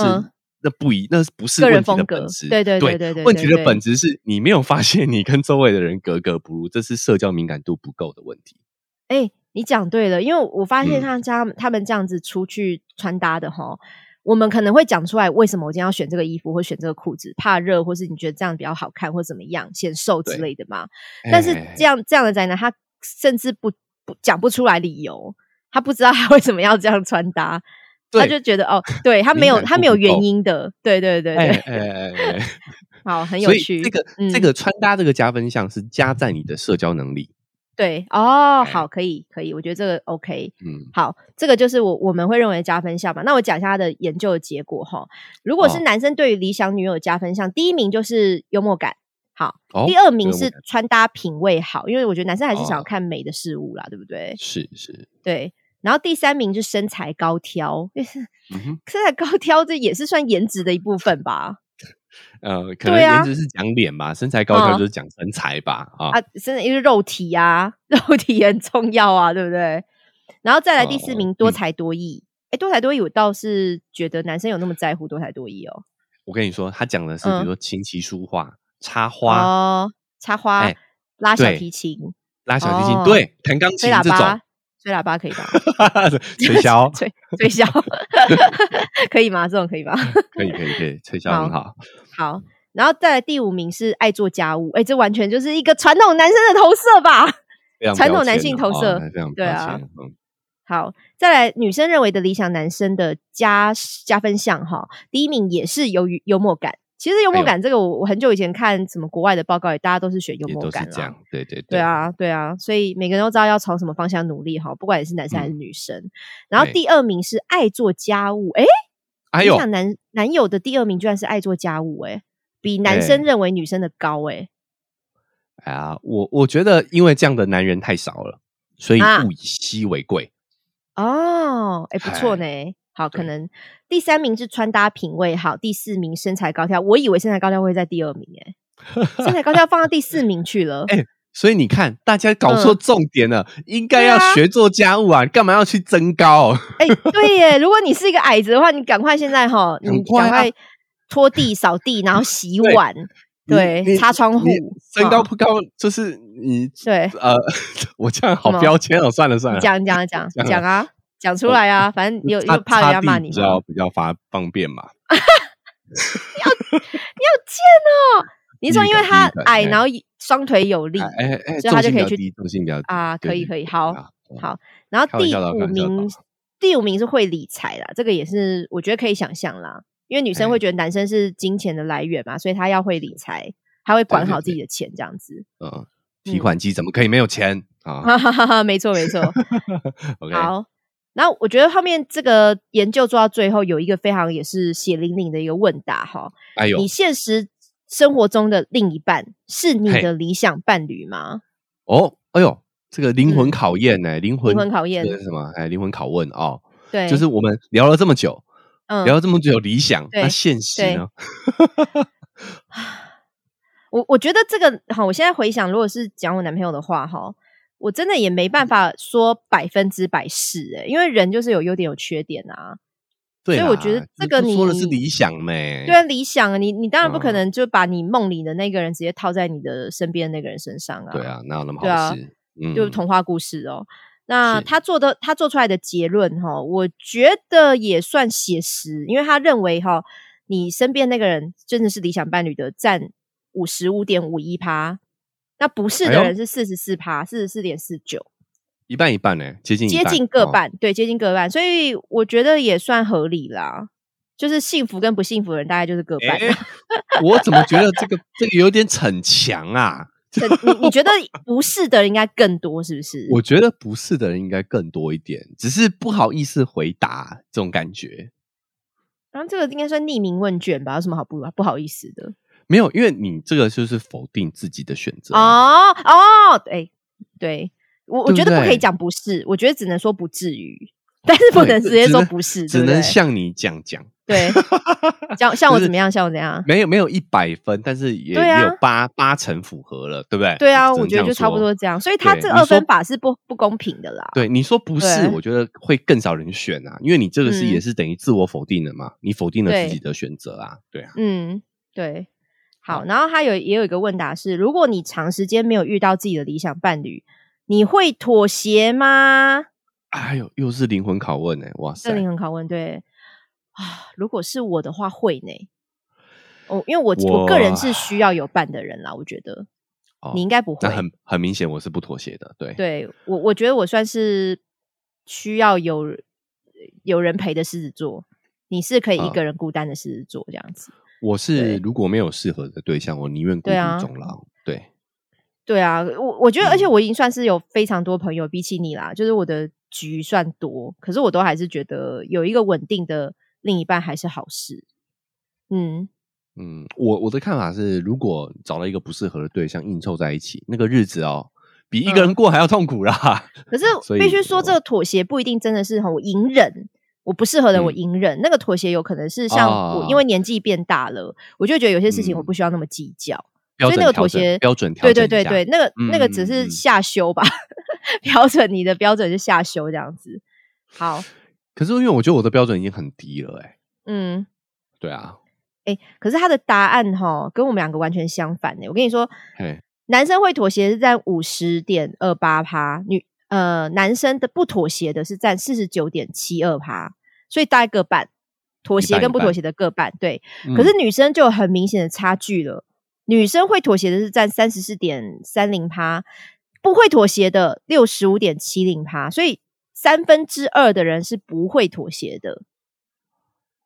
哎，我以为女生会妥协，我以为我的看法是这样，就是因为我们讲了嘛，就是在长远关系跟婚姻的这个标准里头，女生是向上找比自己更强的嘛，男生是找比自己更弱的嘛，哦，想要维持这样的一个平衡关系。那对。你向下去比较好，比较好找啊。哦，对，反正我越来越低，越来越低没有关系嘛，我妥协的就是越来越低嘛，是不是这么理解？对，可是男女生的女生是向上找啊，所以她降低的那个感觉会很更难受。哎，那我可以说，因为男生在乎的是外在条件，就是颜值这些嘛，女生在乎的是经济能力。好了，所以女生没有办法妥协经济能力，因为女生会觉得我就是需要被照顾。可是男生可以妥协颜值这件事吗？就你们哎，一半的人可以妥协，他妥协的可能也很高的比例是颜值或是年龄，哎，是不是这样说？所所以啊，因为一个是向下嘛，一个是向上啊。当你要找一个照顾自己的，那你当然那个标准要 hold 住，因为你有一个基础的理想中的生活状态嘛。对，那男生那些都是可调整的啊，所以他们更容易妥协，我觉得是有可能的。那你不会妥协，是也不会妥协年龄跟颜值吗？嗯，其实我觉得只是我我的回答只是配合这个研究的标准啊。我其实自己没有那么硬性的规定哦。哎，我我如果硬要说的话，说实在我在意颜值，但是我觉得那个颜值是我更在意这个人怎么看待自己的长相哦。对，然后如果没有外貌焦虑的话，就好一点，是不是？对对对，就 OK。就是他他觉得自己是漂亮的，我觉得那就是好看。我对颜值的标准没有那么高，我觉得只要健康对称都可以啊。对称，高矮不要大小眼就对了。只要是健康的状态内的话，我都可以接受啊。但我要我觉得你有没有觉得自己好看，这个对我来讲是一个硬指标。你对自己的长相是要有信心的。我反而是这样子，嗯。所以我觉得我的标准已经，对啊，我的标准已经这么低了，还妥协？没得妥协了。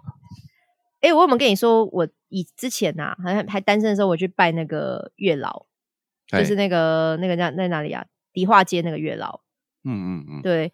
然后，因为你知道拜月老，你要讲那个非常详细的你想要的理想伴侣的标准，就是他就很多人去拜过都会跟我说，你就是直接就是讲说身高体重啊，或者是对方。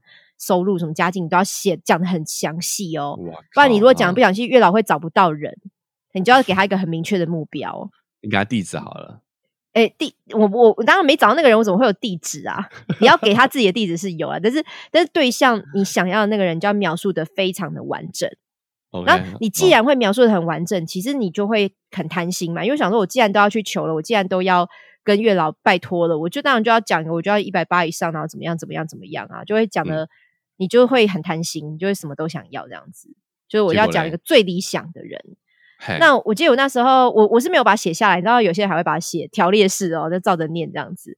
然后那时候就在心里默想嘛，我就是幻想一个雏形，一个人形，然后那个人形可能就是我要皮肤很白呀，然后身高多高啊，然后怎么样怎么样怎么样，然后还就是会很照顾我啊，然后都脾气好啊什么，就想着你就讲了很多很多理想的条件，那。我自己是觉得，我跟男朋友交往那么久哈，我平常说他也不是那么完全像我描述的那个人，其实就蛮像我们刚刚讲的，就大概差不多八成。就我男朋友也没有一百八呀，然后或者是说他皮肤基底是白的，可是他也没有到很白呀。一百八的八成应该就是八八，没有那么少啦，没有那么少啦，夸张。我是说，我是说，不是直接这样换算，就是综合比例的话。没有离我描述的差距很大，因为他确实不抽烟，然后他也算蛮独立的，好，这些都有。可是你说完全像你的理想伴侣这件事情，我就觉得做不到啊，就不可能有这个人出现啊。嗯，我觉得这样是比较健康的想法啦，对不对？好，我们有一个标准在那，但是只要尽量接近，其实就就要满足了。哪有百分之百的人？对啊，是啊。所以这样讲，也轮不到你啦。月月老也是帮我挑了一个我的理想伴侣吧，就是如果是按照我当时就是要求的不不会的条件，应该还是有有到某一个标准啊。我懂了啦，就是月老有看了一下你的状态之后，自己做了一点删减。你说发他发现我的条件不足以配上这样的人，是不是？哎，对对，我我帮你做了一点 调整啊，就跟那个我们去职业介绍所媒合一样，有没有？哦，你开的条件说嗯。DNA 扣零吹波头喽！哦，哎，好啦好啦，可是可是这个状态。可是我后来发现哈，你你只要没有结婚，好像不能去还愿呢。就是你知道拜完月老，就是你真的有找到伴侣的话，你其实是要去还愿，要去拿你的喜饼或者什么再去感谢月老嘛。你没有做这件事的话是不不行的。就那还不简单去结啊？没有啦，就是我在想说，这个东西这个规则是不是要稍微与时俱进？呃，与时俱进一下，俱进一下，因为现在没有结婚的人还是很多啊，所以我是觉得月老那规则可以改成交往几年就算成交了，就应该要去还愿。